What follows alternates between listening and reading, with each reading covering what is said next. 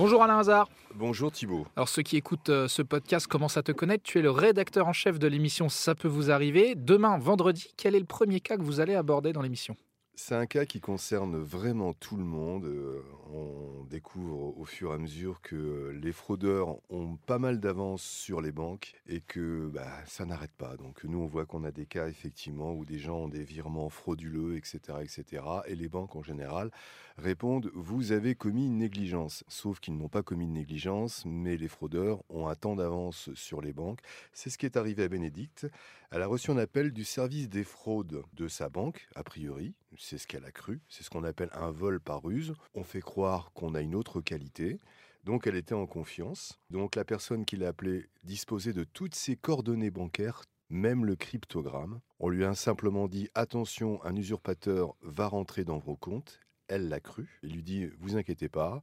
Vous me répondez simplement oui. Elle n'a jamais donné ses codes ni ses identifiants. Et on lui a soutiré 22 507 euros. La somme Voilà. est énorme. Et alors tu nous disais dans un précédent podcast que euh, c'était donc à la banque de prouver qu'il y avait une négligence de son client et non pas l'inverse. Absolument. Là, on est tout à fait dans le cadre d'un vol par ruse ou devant un juge. Euh, le juge dira euh, on a trompé votre client.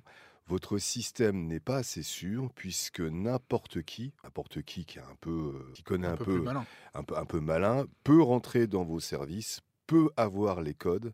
Et donc, il se fait passer pour quelqu'un de la banque. Et effectivement, on peut considérer que votre client a été trompé par un vol par ruse. Donc, vous devez l'indemniser. C'est à la banque de prouver que le client a euh, commis une négligence en donnant, par exemple, euh, son code de carte bancaire, en donnant effectivement son cryptogramme.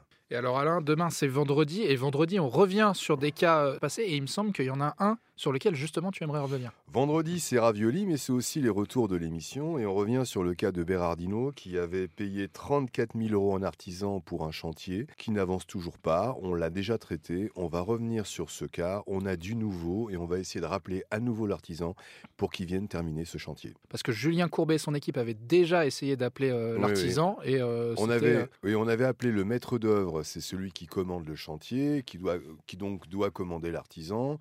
Il était très embarrassé en nous disant effectivement, je vais relancer avec l'artisan, c'est vrai qu'il a du retard, je vais le relancer, je vais revenir sur le chantier, donc on saura demain si le maître d'œuvre est revenu sur le chantier et s'il a un petit peu dépêché son artisan. À demain Alain Hazard. Rendez-vous 9h30 sur RTL. À demain Thibault